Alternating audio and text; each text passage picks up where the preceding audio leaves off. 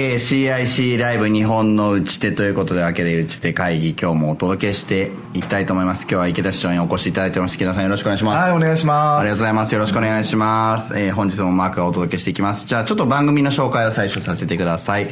えー、今日もですね、あの CIC 東京からライブスタジオからお届けをさせていただいております。えー、快適なレンタルオフィスと起業家が集まるコミュニティを提供する CIC 東京では現在レンタルオフィスの入居者を募集しております。えー、CIC 東京のオフィスやコワーキングスペースに興味ある方はですね、CIC 東京と検索をしていただいて、ホームページの方からぜひお問い合わせをいただければと思います。えー、番組へのご意見はですね、ハッシュタグ CIC 東京、CIC ライブをつけてぜひお願いいたします。というわけで、打ち手会議でございます。はい、打ち手があれば道は開ける。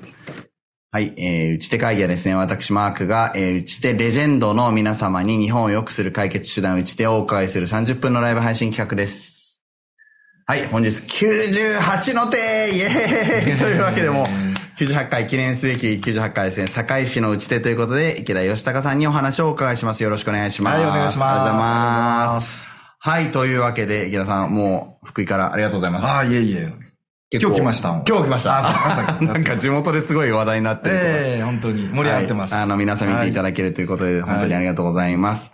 えっと、じゃあですね、早速、えー、はい、今日の流れを説明させてください。はい、はい、えー、最、最初にですね、自己紹介をお願いしておりまして、はい、その後ですね、課題分析、えー、ですね、えー、今の、えー、どういう、えー、状態なのかっていうところをお話をいただいて、そこに対する打ち手解決策をお伺いしていければと思います。えー、そうしました池田さんの自己紹介をお願いしてよろしいでしょうか？はい、わかりました。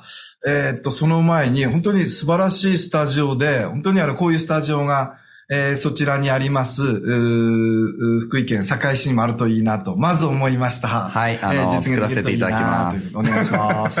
はい、で、えー、福井県堺市なんですけど、はい、えー、なかなか福井県って、えー、分かりづらいかもしれませんが、えー、ちょうど日本の真ん中ぐらい、日本海側の、まあ、石川県の南側にありまして、その中で堺市は割と北寄りのところに、福井市のちょっと北寄りです。まあ、人口は8万8000人の自治体で、えー、世帯がだいたい3万1000世帯。というところの私は今市長をしております。まあ、自己紹介ですが、えー、ついこの間まで、1年前までは県の職員をしておりまして、ね、え12月に退職しまして、はい、えー、4月から堺市をしております。はい、えー、ずっと県庁職員をしておりまして、いろんな部署も経験しました。はい、あの、マークと一緒に携わった霊南のプロジェクトとか、はい、その前はあの、医療関係、健康福祉部長をしたりとか、うん、えっ、と、最終は農林水産部長をしまして、まあ、越前ガニとか、福井の甘エビとか、うん、そういったところのプロモーションもずっと携わってきたので、えー、まあ、あの、仕事的にはその流れで今市長も務めている感じです。まあ、4月から市長になって、まあ、あっという間の5ヶ月で、うん、まあ、目まぐるしく、忙しく今仕事をしております。もう、あの、池田さんになってからめちゃくちゃスピードが上がったみたいな紹介してますけれども。はい。あの、じゃあ大学を出てからもうすぐ県庁という。はい、そうですね。はい、えー、大学は東京だったんですけど、はい。えー、まあ、あの、長男だったので、まあ、親も地元に帰ってこいということもあって、うん、あ福井の方に大学卒業以来ずっと三十数年間住んでます。はい、名門コースということでございます。はい。はい。というわけで、えー、そんな池田さんなんですけれども、はい、えー、堺市の市長になられまして、はい、えー、分析ですとか、まあ、こういうところがあるんだよなというお気づきになられた点、いろいろあると思うので、お話しいただければと思います。紹介します。まずですね、堺市というと、うん、えー、フリップにありますように、食の宝庫なんですよ。うんうん、まあ、例えば、あ若狭牛であったり、それから、腰の類、これ、あの、甘いトマトであったり、うんうん、それとですね、えー、真ん中にあります厚揚げ。えー、県民賞でも最近よく出てますけれども、非常、非常にあの、外側はカリッと中はジューシーと美味しいですよね。素晴らしい美味しい料理があったり、うん、まあ果物も美味しいということが、うん、特徴かなと思います。加えてですね、やはり王道は越前ガニ。これはやはり皆さん、あの、人生の中で死ぬまでに一度は食べていただきたいなという素晴らしいですね。えー、こちらもあります。で、越前ガニ、カニはですね、実は、あの、日本海側いろんなところが取れるんですが、その中でも、福井の越前ガニが一番美味しいということを言われてます。なぜかというと、両場がですね、まあ要は、あの、船が非常に近いところに両,、うんうん、両場があると。うんうん、なので、取ってきたカニを戻ってきて、その場で揺れて新鮮なものを食べれるということが一つ。うん、で、もう一つは、プランクトンがちょうど、えー、暖流、寒流混じってて、餌も豊富で、うん、えー、味もいいと。いうことなので、まあ、あの、あの、いろんな県、えー、同じようなズワイガニありますけど、その中で健常ガニ、まあ、皇室に健常しているのは越前ガニだけである。うんで、加えて、あの、塩ウニであります、ウニでありますとか、あ最近で言うと、甘エビ。こちらの方も非常にあの、今美味しい海の幸になっております。もう本当にブランドですよね。はい。それからですね、これ、はい、我々 PR 不足なんですけど、日本で一番、うん、売れているお金、コシヒカリ。うん、実は、これ堺市なんですよ。日本で一番売れてるんですか？日本で一番ですね。え。ー、あの、えー、あの、もうトータルで言うとコシヒカリが一番、あロットはコシヒカリです。最近新しいあのお米も出てますけども、はい、トータルで言うとコシヒカリが、えー、魚沼さんとかもありますし、はい、で、皆さん魚沼がふるさとじゃないかと思ってらっしゃるかもしれませんが、はい、実は堺市丸岡町なんですよ。へえー。お城がある丸岡ですね。そうなんです。こちらがふるさとなので、はい、まあそういうようなふるさとで美味しいお米もしっかりあると。うん、で、加えて新しいブランドの一穂丸。一穂丸ですね。白くて、えー、粒感もあって甘いという。うん、えあの、10月1日から、あの、売り出されてますので、うん、こういうお米も美味しいんですよね。うんで、加えて東尋坊丸岡城もあると。うん、というふうないいところなのに、うん、まだまだあ認知度というか、知られてないなというのは、実は悩みなんですね。はい。じゃあ、ここで一旦資料は大丈夫ですかね。えー、はい、はい、どうぞどうぞ。はい。はいなんかもう、見るだけで、あ、はい、知ってますみたいなところ結構ありますよね。そうですね。でも、とあの東京に来て、東尋坊は知っていても、聞いたことある。ええあの、どこかわかんないとか、堺市って大阪なのと言われたり。ああ、なるほど、堺ね。そうそうそうそう。なので、まあ、若干まだまだ知られてないかなと思ってるんです。そうですよね。越前ガニも、えー、あの、知らない人いないというか、えー、カニといえばぐらいの勢いありますから、まあ、ブランドガニでね、皆さんなかなか手が出ませんけど、えー、で、一度は食べてみたいねってみんな思っていて、で、それが堺でね、あの、上がるっていうところであんまりみんな知らない。かもしれないですね。だそこが紐づいてる。なんかそれぞれのパーツというかいいコンテンツたくさんあって、それはそれぞれ知られてるんだけど、それがまだこう、線になってないような感じですかね。はい。はい。そんな、えー、坂井さんの状況なんですが、じゃあ続きの資料を見ていきましょう。はいはい。それで、まあ、東尋坊のちょっと若干続きなんですけども、そのですね、近くに、これあの、夕日が見えてますけど、お島という島がありまして、はい、えー、こちらは夕日が沈んでるシーンですね。一番先っちょのところですね。そうですね。はい。これ、写真じゃなくて、実は、とある、ビュリリアントハートミュージアム、はい、サントリーのペンギンの松田 CM の作られた戸田聖樹さんの、個人でやってらっしゃる美術館が近くにありまして、まあ、あの、窓枠をですね、一つの額縁に見立てて、借景みたいな、ね。借景ですね、うん。で、これをガーンと見せているというふうな素敵なところもあったりするんですよ。うんなのに、まあ、知られてないという。知られてない。知られてないと。惜しい。ええー、はい。で、もう一つ言いますと、丸岡城もですね。そうですね。現存12天守ですからね。そうそうそう。まあ、現存12天守。なのに、その12天守の中で、本当にまだまだ知られてないなという。そうですね。最近、ここ1年プロジェクションマッピングをやって、非常に若いカップル増えてるんですけど、まあ、あの、もう一つ起爆剤にっていうか、ああのブレイクスルーはしてないなという。そうですね。なんか結構、ね、天守閣を追っかけてる人たちからすると、はい、はいはいはいマロッカ城ねっていう感じで、ええ、城好き、え、あの、僕もそうですけど、城好きからするとね、当然知っててっていうとこなんですけどね。はい。そうなんですよね。これが若干悩みでして、で、それをいかに、これから盛り上げておくかという、まあ、打ち手にっていうんですかね。はい。そこをちょっとご紹介しますと、はい。まずは一つ目なんで、細かいくて、まあ、簡単に言いますと、ふるさと納税なんです。はいはい。あの、すべての自治体さん取り組んでらっしゃいますけど、うん、堺市はですね、ちょっと変わった仕組みで、はい。えー、市民から事業の提案をしていただくと、はい、こういう事業をやりたいんだ。後ほど説明しますけれども、はい、それに、えー、事業を決定して、プロジェクトを示しながら、ふるさと納税を募る。はい、もちろん返礼品もついてますよ。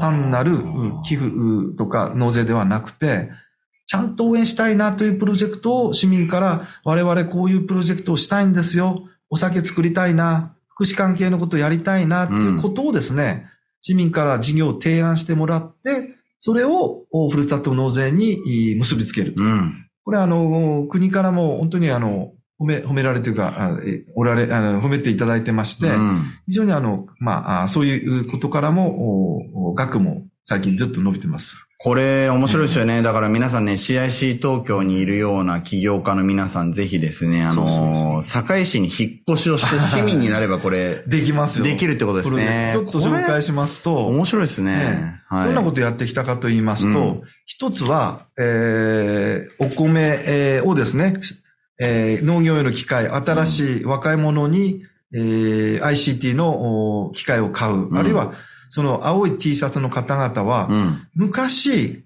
えー、っと、お酒、酒米があったんですけど、うん、それを復活させて、遠流という名前で、新しいおお酒を地元の方が作ったんですよ。はい、いですね。素晴らしいプロジェクトで、うん、そんなことをやったり、まあ、右、えー、っと、反対側は、ええー、まあ、教育関係とか、うん、朝市とか、うん、そんなこともやりたいという方を応援をしっかり今、してます。うん。それから福祉で言いますと、最近で言うと認知症。うん、非常にどの自治体も悩みかと思いますけれども、うんうん、これをですね、あの、医師会の方と協力して、早めにスクリーニングと言いますか、うんうん、ね、あの、検査をして認知症に早期発見予防に結びつける。うん、これもいち早く取り組みました。うん、こんなところは実現したプロジェクトでして、はい、えあの、まあ、あの、堺市福祉に手厚いので、ココサポという名前で、はい、えあの、ここでちゃんとサポートしますという窓口も作ってます。なるほど、ね、これはふるさと納税ですね。はい。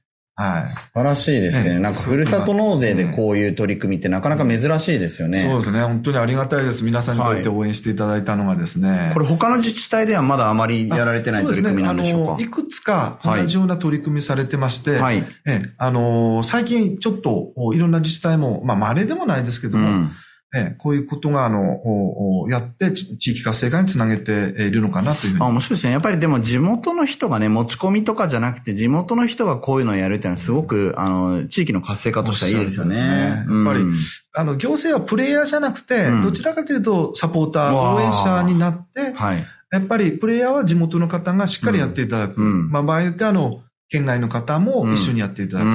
その一例がですね、はい、えっと、これふるさと納税ではないんですけども、はい、武田という丸岡の若干あの、山里がありまして、うんうんえー、そちらの方に、えー、全国の学生さんが1ヶ月ぐらい合宿をして、うん、武田地域のいろんな課題を解決するというふうなプロジェクトをこれ5、6年、7年ぐらい前から続けてます。アイディアソンみたいな感じですね。そうですね。おっしゃる通りです。うん、はい。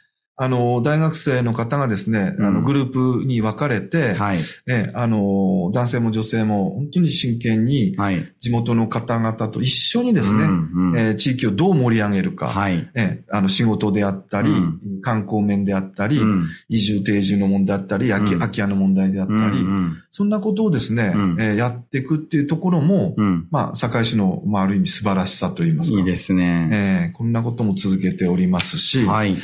えー、そうですね。あと、ここからですね、これからの、あの、実は、この武田の取り組みも、うん、えー、これまでは若干その、えアイディアだけで終わってたのを、うん、さらにこれからは先ほどのふるさと納税とくっつけて、はい、実現していこうということが、はい、あの、来年やっていきたいなということで、うんうん、で、えー、まあ、できれば、あの、こういった方が移住定住につなげていきたいな。そうですね。まあ、なんかこういうプロジェクトをやってる中で関係人口が増えていくっていうのはもうすぐわかることなので、で、まず来てみてもらって、はい、なんかもう来れば良さがわかりますもんね、堺はね。そうですね。で、T キャンプ出身の方で、はい、実は、こちらに移住で、移住された方もいまして。はい、朝霞にも。そうですで。で、実は市役所の職員でも一人、T キャンプの卒業生が、実際に就職してもらって、今実際バリバリ仕事をやってもらってますあ、じゃあキャンプ出身の役場の人がいるそうなんですよ。素晴らしいですね。またぜひご紹介します。あぜひぜひお願いします。いいですね。えー、県外の方で、京都の方なんですけど。あななんかそういう人たちが増えてくれると、あのね、適度にそういうリフレッシュとかミックスがあるといいですよね。そうです。うんうん。で、またね、大人になってまた家族連れであの、訪れてもらうこともあり得ると思うし。素晴らしい。これはいい取り組みだというふうに思ってます。はい。まあ、これ、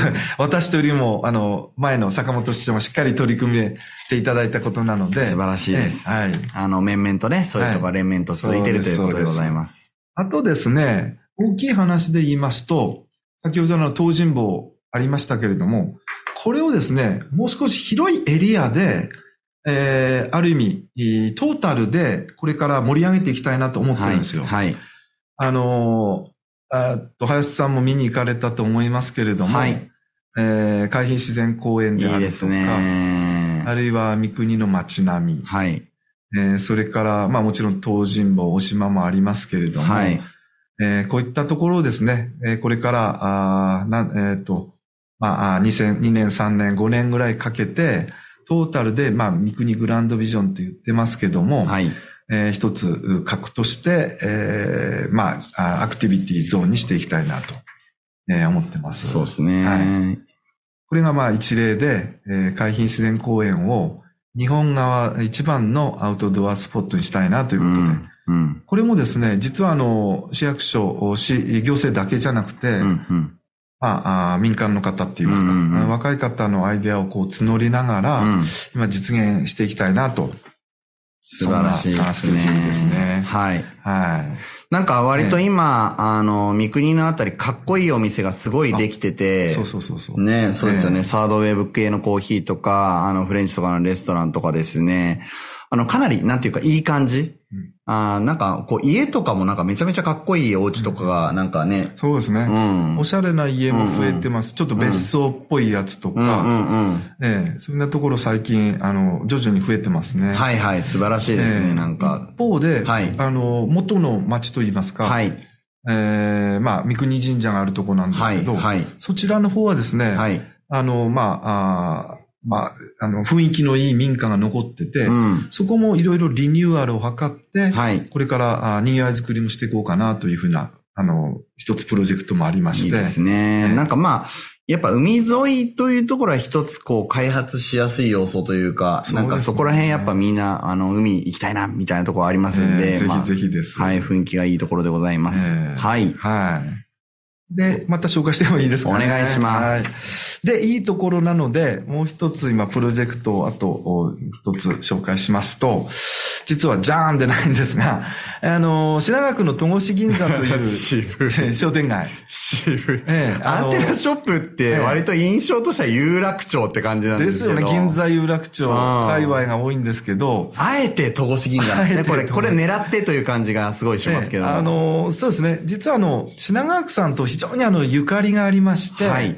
あのこれも前の坂本市長と、はい、前、あの、品川区の浜野区長さんがですね、はい、非常にあの、提携していただいて、はい、いろんな、あの、小学生の交流とか、はい、えー、あるいは大人の方も先日、あの、40名ぐらいの方が、えー、品川区から、あえー、堺市の来られたりして、うん、いろんな交流事業がある中で、うん、えー、アンテナショップを、実はあの、昨年まで小さいアンテナショップもあったんですよ。はい。なの、なんですけども、非常に人気が高く、うん、手狭だったので、うん、これまたあの、品川区さんからもあの、ご紹介いただいて、うんうん、少し広いところで、はい、えー、リニューアルオープンを今、令和5年、えー、今度の4月に、すごいですね。オープンしたいなということで。はい。えー、まあ、市では珍しいですかね。そうですよね。で、商店街の中っていうと、もうだから本当に物が売れていくようなイメージですよね、なんか。そうなんですよね。まあ、地元密着で。ね、有楽町とかだとなんかお出かけのついでにちょっと買おうかしらみたいな感じですけど、商店街の中にあるってことは、この生活の中に入っていくことなんで。そうです。うん、ね。毎日のお買い物の時に来ていただくとか、うん、まあ、ちょっとしたお土産物もありますけれども、はい、まあ、生活に根ざしたものが野菜であるとか果物でありますとか、はい、さっきの厚揚げでありますとか、あ、で、今度新しくこちらはですね、イートインスペースも作る予定なんです。あ、いいですね。ええ。まあ、福井といえば、例えば、おろしそば。うん、おろしそばうまい。ええ、あるいは。ちょっと辛いんです皆さん。大根がね。はい。ピリ辛の。あるいは、あの、ソースカツ丼。うん、ソースカツうまいですね。そんなあたりをですね、今、何を出そうかなって考えてまして、もうあともう半年ぐらいでオープンなんですけれども、うん、まあ準備を進めているところなので。そうですね。ソースカツ福井に行くまで食べたことなかったんですけど。どうでした？めっちゃうまいです、ね。あの、一番最初ヨーロッパ県さん、あのね、あの、ありますけれども、で食べさせてもらったんですけども、福井の中いろんな、こう、ソースカツがありますね。はい。あの、もう名物と言っていいと思いますので、ぜひ皆さん召し上がっていただければと思います。ぜひぜひ本当に。うん。あの、商店街非常にあの、いろんな方が、あの、来ていただいてますので、あの、ごひきにしていただければなと思います。はい。あと、イベント関係をちょっと2つほどご紹介したいと思います。はい。はい。一つはですね、あの、ディスクゴルフ世界大会ということで、うんうんこれあの自治体がやる、まああの、日本で初めての大会なんです。うんうん、あの、フリスビーみたいな、はいはい、円盤をですね、はい、えー、まあ、ゴルフコース18ホール回りまして、うん、えー、場所はあの、かんえー、ゴルフコースなんですけども、うんうん。えー、世界中の方にご参加いただいて、世界大会を開くという、はい、イベントを来年の5月に開きます。うん、えこれはですね、本当にあの、まあ、何百人の方が、あえー、都会から、あ世界から来られて、うんうん、ある意味、インバウンドをちょっと盛り上げるきっかけにはなるのかなというふうに思っている大会が一つあります。で同じくもう一つ5月にですね、えー、っと、音楽フェスをですね、はい、これまだ名称がついてなくて、はい、えー、何かかっこいい名前を今つけようと思ってるんですけど、はい、こちらはですね、あの、柴正ワールドというところで、はいはい、皆さん柴正ワールドって知らないと思うんですけれども、めちゃめちゃす？ごいです。あのね、僕、あの、まだ見て、あの、まだ見ただけなんですけど、行ってはないんですけど、あの、滑り台とか、あの、あの、ウォータースライダー、ね、ウォータースライダー。すごいやつありますよ。ね。すごいやつあります。あれね、夏の間にね、ぜひ皆さんね、あれ見ていただきたいなと思うんですけど、素晴らしいですよね。そうそうそう。うん、で、右側の広い芝生のところは、ミニゴルフもできたりするんです。よ。うん、家族連れで、もう小さい子供さんから、大人まで一緒にあのパッドゴルフを楽しめるというスペースがあって、でそこで、えーまあ、全国の有名アーティストを呼んできて、うん。えー、一日フェスティバル、音楽フェスもやりたいなと。そね、そんなイベントを今企画しているところで、はい、まあ今年からちょっとコロナもだいぶ収まってきたので、うんいろんな仕掛けをしつつ盛り上げていこうかなと。そんなことを今思っている段取りをしているところです。はい。はいもう徐々にね、イベントとか始まり始まってるところですね。はい、はい、はい、ありがとうございます。駆け足で説明したんで、い。ろいろあれだったんですけど。はい。どうでした？そうですね、なんかこう、いろんな取り組みを通じて、あの、割とそのやっぱり面白いなと思ったのは、やっぱ商店街の中に出店するっていうのは実は、そう、イベントとかは、あの、皆さんご努力されてて、いろいろ取り組みされてると思うんですけれども、アンテナショップを、戸越銀座ってめちゃめちゃいいチョイスだなと思いまして、戸越銀座って地元の人も行くんですけれども、えー、なんとですね、あの、やっぱりこう、なんていうかデートというか、割と、あ、今日どうしようかなっていう時に皆さん行ったりもする場所なのかなっていうふうに思いますので、うんうん、なので、あの、外の人も来ると。はいはい、戸越銀座に住んでない人も戸越銀座でお買い物してくれるっていう場所なので、はいはい、なんかいろんな接点が生まれますよね。そうですね。あの、うん、本当にお若い方からファミリー、それから年配の方、うん、えー、また外国の方含めてですね、うん、本当に大勢の方が往来する商店街なので、うん、本当にあの、なんていうんですかね、あの、私も初めて行って、で、びっくりしたんですよ。そうですね。1キロちょっとすごいずーって長い、あの、商店街なんですけど。聞いたところによると、長さは東京一らしいですね。商店街の長さは。そう、一回端から端まで歩いてもすっごい疲れちゃったんですけど、めっちゃね、ねいろんなお店ありますからね、バラエティが。そうですね。はい。えー、ああ、そこに出されたらやっぱすごいなというふうに思っております。はい。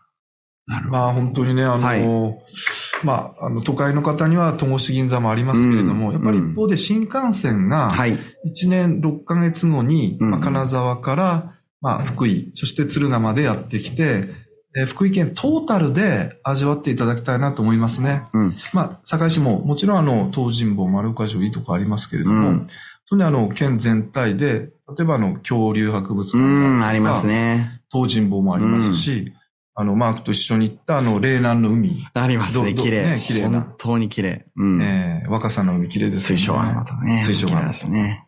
なので、まあそういう意味ではあの、まあ、堺市も盛り上がってますけれども、うん、本当に県、それから市町含めて、今福井県は熱くなってるかなっていうふうなところなんですよね。そうですね。本当になんていうか再発見っていうところに近いのかなと思ってまして、うん、あの、割と北陸の皆さんとか、あの、愛知の皆さんとかですね、福井の良さもすごく知ってるんですよね。岐阜とかの皆さんよく知ってるんですけれども。で、東京、大阪の皆さん実はですね、福井か、どうやって行くんだっけみたいなところとかあったりして、自分もなかなか訪れることができてなかったんですけれども、一回行ったらもう、あ、これもある、あれもあるっていう、もう、なんかコンテンツの方向ですよね。で、食べ物美味しいでしょ？美味しい、本当に美味しい。そう。で、そこにやっぱりその新幹線っていう利便性が、あの、来ますから、これはもう圧倒的にいろんな人が行くようになるんじゃないかなっていうふうに思いますね。やっぱか、あの、金沢もやっぱり新幹線通ってからすごく、あの、やっぱり人が増えたっていう話ありますので、まあそういったところも含めて、あの、福井のですね、堺市の可能性も随分あるのかなと思います。やっぱり、あの、いろいろ、なんていうんですかね、その、あの、ホームページ見ていただいて、良さもきっちり表現はしてますけれども、はい、やはりそのリアル感、ライブ感を、うん、味わっていただきたいですし、うん。うん、とにかくやっぱり、ああの、あ食は食べてみないとわかんないですからね。うん、はい。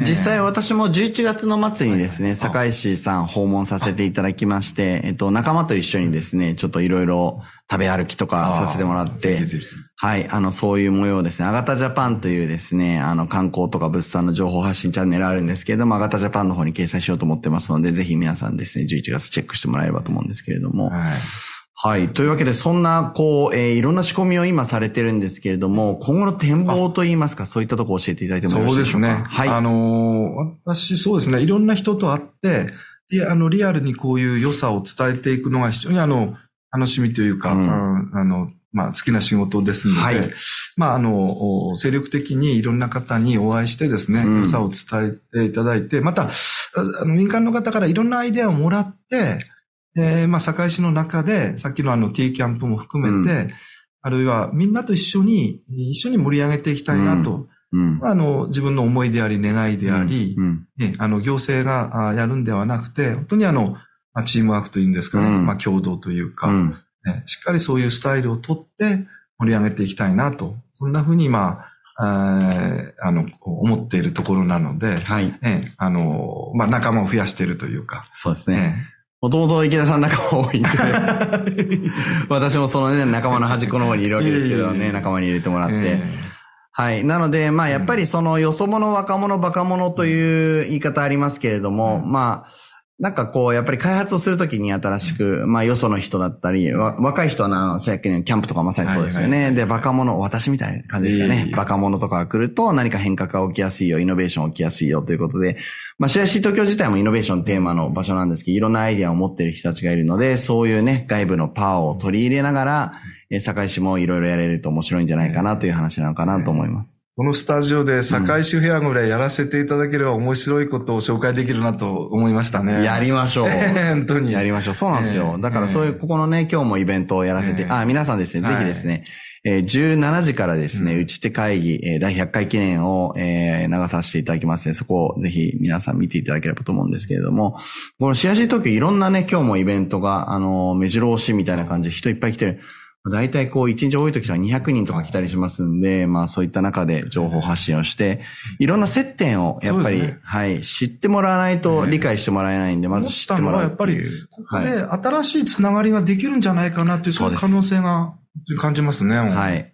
あの、やっぱり全てはね、あの、リアルの出会いに価値があるっていうことでね、コンセプトを、あの、CIC 東京のコンセプト考えさせていただいたんですけれども、リアルの出会いに価値があるというところで皆さんですね、えー、CIC 東京でいろんなチャンス、セレンディピティに会いに来てもらえればなと思ってますけども、面白いですよね。やっぱこういうふうに人がいっぱいいるとなんか起きそうだなって感じしますからね。えやっぱ情報というか、い。ろんな知らないってことを教えてもらえる雰囲気が本当に感じられるので、うん、え本当に、あの、面白いなと思いましたね。うん、えー、すごいなという。外国の方も大勢いらっしゃいますし。はい。えー、なので、まあ、これからというか、もうすでにね、インバウンド、あの、戻ってき始めてますけれども、まあ、そういったところでね、経済の調子が良くなるとか、みんな期待している部分あると思いますので、まあ、そういった中で、堺市も上手に情報発信してですね。よろしくお願いします。いきたいなと思います。というわけで、えー、残り時間わずかとなってまいりましたので、最後にまとめを、じゃあ1分ほどでお願いします。あ、わかりました。え、あの、本当にあの、駆け足で 早口で言ったので、